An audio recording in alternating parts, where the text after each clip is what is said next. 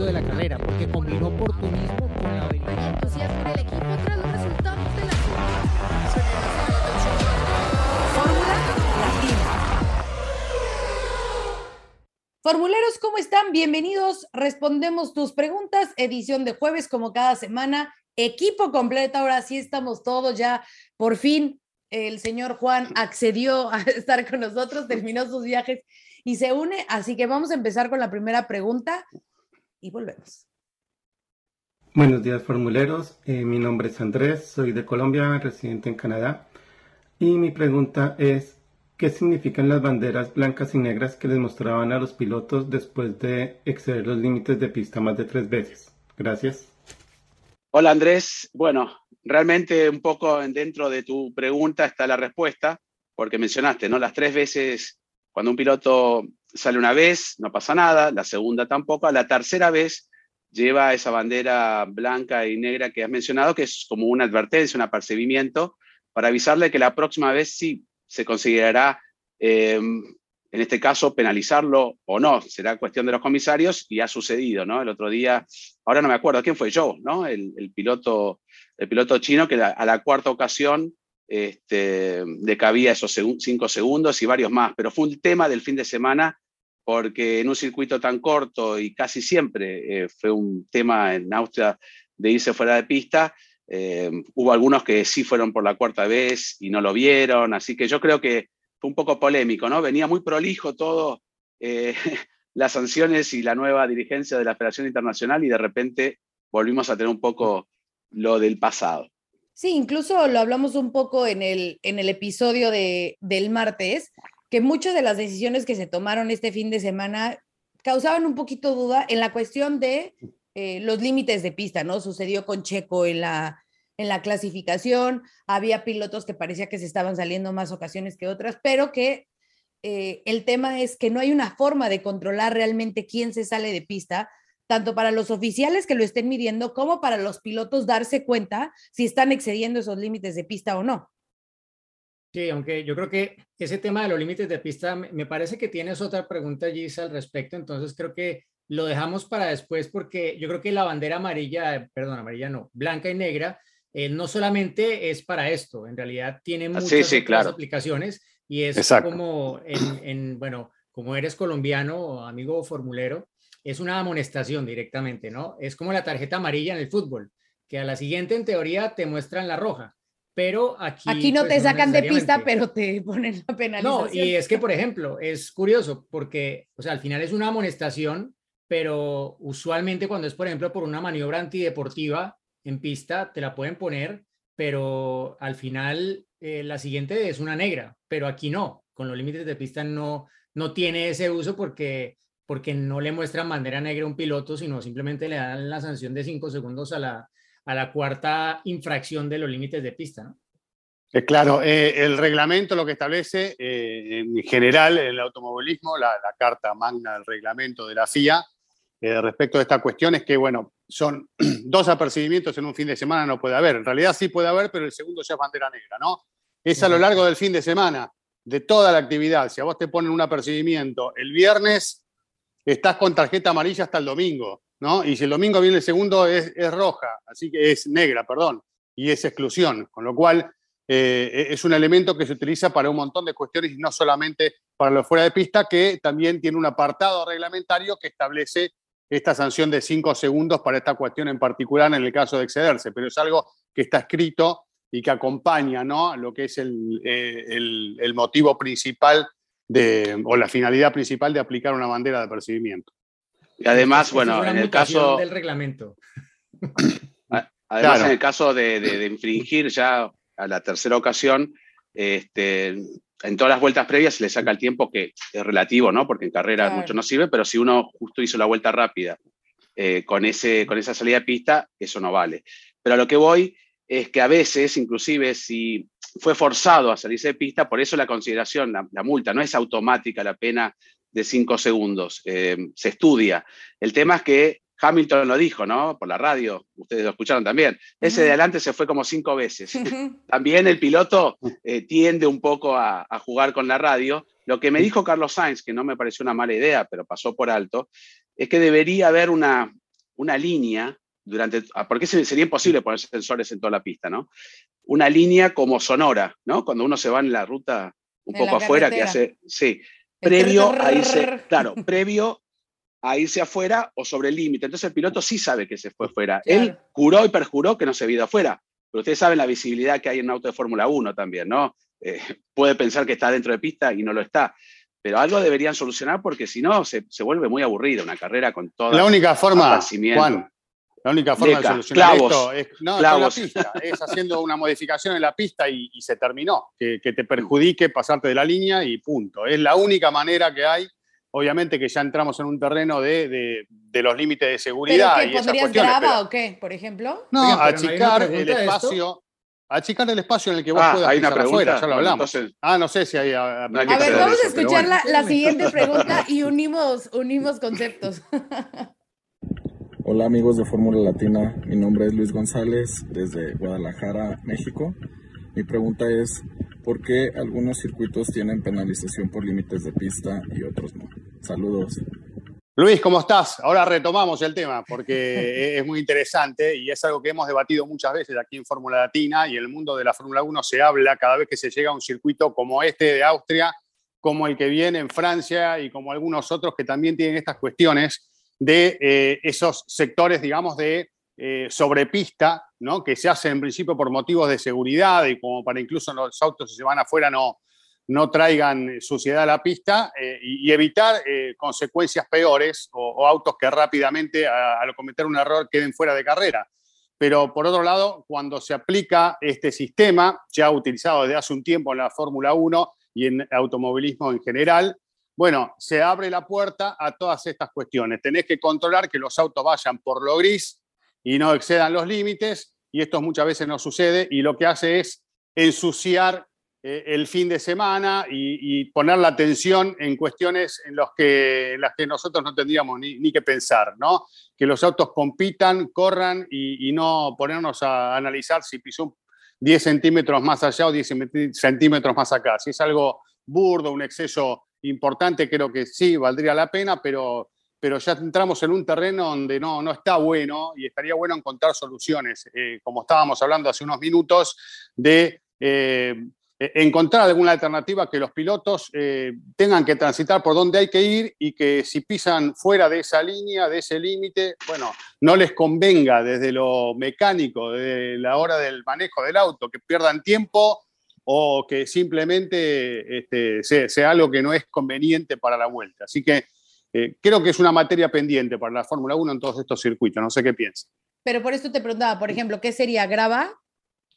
Los puede afectar grava, bastante, a ver, los puede afectar grava, bastante, pasto, pero no ayuda para, para otras categorías, por ejemplo.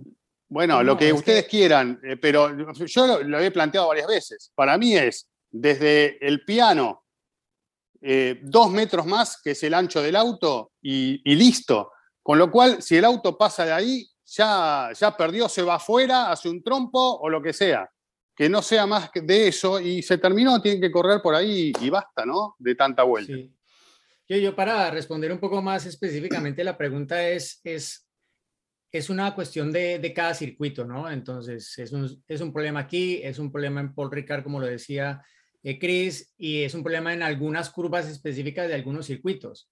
¿Por qué nace esto? Porque muchos de los circuitos donde corre la Fórmula 1 son circuitos donde corren también las motos, y las motos Exacto. prefieren una escapatoria asfaltada para que los motociclistas se deslicen y no tropiecen contra otra cosa y se rompan los huesos y empiecen Claro. a dar botes descontroladamente, ¿no? Entonces, Por eso no se Es puede lo de la grava. exacto, es un balance que tiene que hacer el circuito junto con la FIA y con la FIM para tratar de tener lo mejor de los dos mundos, que al final no acaba siendo ideal para ninguno de los dos. Em, pero pues es así eh, y no sé, yo lo mencionaba en el episodio esta semana, acercar la grava, que también lo dijo Max Verstappen, pues se quita luego para las motos, pero cuando corre Fórmula 1 la acercas y ya pues directamente toca la grava si te vas fuera. O específicamente, a ver, es que lo- los directores de carrera están tratando de ser muy absolutos en su eh, forma de controlar esto y dicen, en todos los circuitos, los límites de la pista son la línea blanca, punto. Michael Masi tenía una política más Sí, bueno, específica de cada ambigua. circuito. Decía como, Oigan, no, que Michael o sea, Masi yo no ya no va a estar ambigua. en FIA, por cierto. Sí, sí, sí. Bueno. No, pero eso Bueno, ya de al final anunciado. No, bueno, es la pero ya- publicación, sí. Ya, sí, Pero sí, mira, eh, lo de Masi tenía de bueno que consideraba que los circuitos obviamente no son iguales y que pues había situaciones particulares de cada circuito que había que manejarlas probablemente algo diferente. Y pues claro, no es lo mismo cuando tienes el bordillo y enseguida tienes la grava justo ahí o césped, ¿sí? Así tienes una escapatoria asfaltada después. Entonces, se entiende que Masi lo manejara de una forma diferente dependiendo del circuito, pero que ya se complicaba demasiado y aparte que cambiaba de año a año, ¿no? Y aparte de eso generó problemas también este año en Mónaco con la salida del pit lane, etcétera. Entonces, yo diría que, por ejemplo, si en el Red Bull Ring dejan que pisen, o sea, que el bordillo sea el límite y punto, pues tendrán que estar en contacto con el bordillo y ya. Y allí se sacan ya más de la mitad de las vueltas que tuvieron que borrar en el fin de semana. Y si es lo mismo para todos, pues hombre, no es ventaja para nadie, pero creo que sí hay circuitos donde el tema tiene que ser, pienso yo, un poco más específico y probablemente el próximo, por Ricard, sea uno de esos, porque ya algunos como Christian Horner han avisado que, que el tema va a ir a peor en, en el Gran Premio Paul de Ricard, Francia, si bueno. no sea algo diferente. Sí, es todas salidas. Por Ricard es un- Sí. lo, lo vemos de arriba y saben, es el circuito que menos grava tiene y, y se puede ir uno afuera por todos lados. Así que será un tema. ¿Se acuerdan el año pasado cómo comenzó la temporada en Bahrein, no? Con la polémica de 40 veces Hamilton se fue afuera eh, y en el medio de la carrera cambiaron las directivas. Entonces, a partir de un momento eh, estaba penalizado. Ya los pilotos tenían el feeling de cómo tratar de aprovechar, porque el tema acá es la ventaja deportiva. Si uno se fuera afuera y no logra ventaja, no habría penalización, pero siempre todo lo que le des, y lo hablamos mil veces en cualquier categoría, todo lo que le vayas agregando. ¿Se acuerdan en Austin cuando corrió la Indy en la curva 17, 19? En la Eh, penúltima, sí. la- en la penúltima curva. En Fórmula 1 allí pusieron el, el pasto sintético, no funcionó, se levantó. eh, entonces ahí, y en la Indy dejaron que se vayan ancho y era una cosa de locos, se iban casi contra la pared y volvían a meter en la pista. vez pasada, Sí, sí, era. Entonces, eh, los límites son, son complicados, por eso no tenemos los problemas en los circuitos callejeros, ¿no? Porque el límite es bastante. el muro. Sí, Hay que poner aceite, aceite y listo. Hay que poner No, todo unos- aceite. unas cuchillas eh, que explota el neumático. ¿Sabes- Claro, como las sí. de los el estacionamientos, que vas saliendo y que si te echas en reversa, va ahí tu neumático, así de. Pero no, yo, yo pensaba, por ejemplo, eso, o sea, ustedes han visto algunas pistas de alquiler de karting que son como más deslizantes, ¿no? Que Claro. no tienen casi agarre, que son como que les echan una resina o algo que las Claro, hacen que, muy que pierdan un poco el auto, claro, que no, no Es- sea. Y sí, pero al mismo tiempo dirás, ah, claro, pero es que entonces ahora vas a generar accidentes por los límites. de Claro, pista, es entonces, inseguro. claro, se- se- Tiene que se- ser algo que lo frene. Un poco contradictorio, Sí. sí. Que le pongan el asfalto de, de Hockenheim, ¿no? ¿Se acuerdan? El, no, de, era de Nürburgring, Hockenheim, donde hace la pista del drag, de, que, que era como aceite cuando llovía, que se fueron todos afuera. Sí, eh, sí, sí. Por el y pongan. lo otro- sí. Lo otro es que en Paul Ricard, esas líneas que están ahí pintadas, las azules, las rojas, Claro, va- van eh, cambiando. eso se de- llama Blue Line, es una tecnología que se llama Blue Line y lo que es es una pintura que es más abrasiva que el asfalto. Y, y de hecho la roja es que si tú pasas por ahí, eso afecta al neumático. Si pasas deslizando el neumático, te lo daña Te lo- bastante claro. más que la pista. Claro, es como Y una lija. se- Sí. Exacto, y justamente se trata de eso, de que es no para los límites de pista, sino que si alguien pierde el auto, pues que esto haga las veces de una grava, pero un poco más amable. Te va a destruir el neumático, pero te va a ayudar a parar, ¿no? Y donde está en la línea roja son más abrasivas que las azules, cuando vean la- la- Mm. las imágenes de, del Paul Ricard, pero cuando las pisas normal y no estás deslizando, pues no, no tienen ese efecto de desgastar más el neumático que pues sería algo que uno pensaría podría ser interesante si se pudiera generar con alguna tecnología, ¿no? Que, pues claro, te vas por allá y te pasas y pasas y pasas, bueno, lo vas a pagar en el neumático de alguna forma, pero, pero todavía como que no, no se llega a ese punto. De hecho, yo en el jueguito siempre corto hasta que te lo permiten. Ay, y si uno descubre, si uno puede, en, la- en Monza, en la, en la- en la segunda variante, si uno va derecho y no lo penalizan, te ahorras medio segundo. Y, es lo más divertido es ir fuera del límite siempre. Claro, qué tramposo eres. Bueno, Eh, vamos a una pregunta más. Hola, Fórmula Latina, soy Diego Barreto de Asunción, Paraguay, y mi pregunta es, ¿por qué Verstappen en el box del Virtual Safety Car puso medias y no blandas, puesto que solo quedaban ya 10 vueltas y tenía que ir al ataque? ¿Cómo estás, Diego? Bueno, pues eh, mira, cuando inició el Gran Premio tenía Max disponibles dos neumáticos del compuesto duro, dos neumáticos nuevos, estos son nuevos, eh, también los neumáticos del compuesto medio nuevos y tres del compuesto blando usados. Entonces, por eso, al momento de, hacer esa última parada, sí, aunque eran esas últimas 10 vueltas, era mejor colocar un neumático nuevo. Sabemos que venía degradando bastante el Red Bull y es mejor siempre poner un neumático nuevo a uno usado eh, por la situación que estaba viviendo el, el, auto número uno, ¿no? Entonces, realmente, pues es una cuestión, pues parte de esa estrategia, mejor irse a la segura de tener un neumático que le fuera a durar esas vueltas, un neumático nuevo, a diferencia de irse a, uno usado blando que eh, podría haberle perjudicado a lo mejor incluso perder esa segunda posición. De hecho, Max no entró en la vuelta 14 con neumático medio, por ahí, promedio. En la 16 creo, ¿no? 16, bueno, por ahí. bueno, 14, 13, pero a lo que voy, si faltaban 10 vueltas, ponía un neumático em, blando usado, y tenía que atacar encima. En realidad. 13, bueno, y tenía que atacar encima, se iba a quedar sin neumático. Y Leclerc con un neumático medio. Entonces, yo creo que no muchas otras opciones no había. Podés de hecho, no, y, ser peor. Y mirá que estaba Carlos inclusive. Claro, nadie. No, hubo nadie que haya optado a lo largo de la carrera por el compuesto blando tampoco, ¿no? Fue como una tendencia para todos los equipos. Nadie, nadie decidió en el Gran Premio colocar, colocar el compuesto blando. Los únicos que tenían eh, blando nuevo era Hamilton, uno de Hamilton. Eh, los dos eh, McLaren tenían los dos nuevos. Gasly, Sunoda, Bottas y Show. Eso, faltaban muchas vueltas. el tema, si hubiera faltado cinco vueltas, todos colocaban blandos. Te da mucho mayor prestación, puedes hacer la vuelta rápida, pero este, ojalá que, que en la próxima carrera también tengamos un poco de esta... Me encantó la carrera, ¿eh? perdón, yo no estuve, pero ya que agrego, me encantó la cantera. Bienvenida, ¿qué tal? Me gustó la carrera, venimos de dos carreras interesantes, esta más estratégica, había que entender un poco el orden, pero me gustó porque nunca vimos cuatro autos a la par, peleando en la parte media, la verdad que fue muy divertida.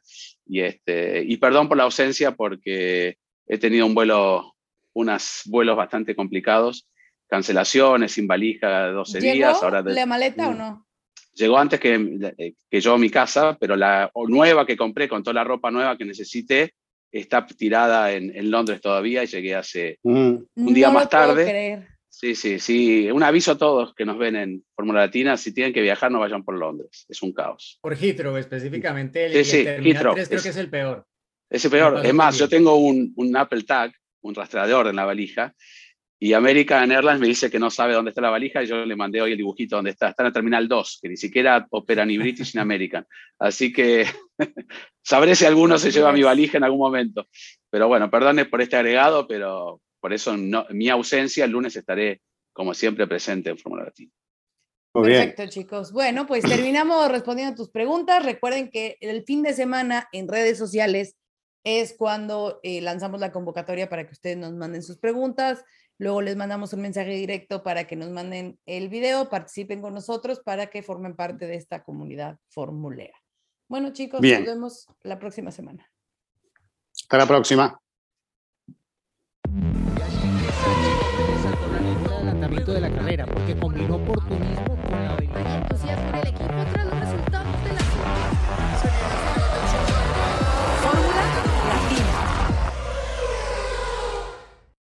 the Lucky Land slots, you can get lucky just about anywhere.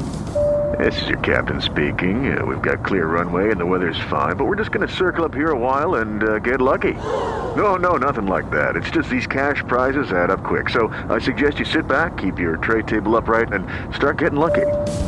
Play for free at LuckyLandSlots.com. Are you feeling lucky? No purchase necessary. Void where prohibited by law. 18 plus terms and conditions apply. See website for details.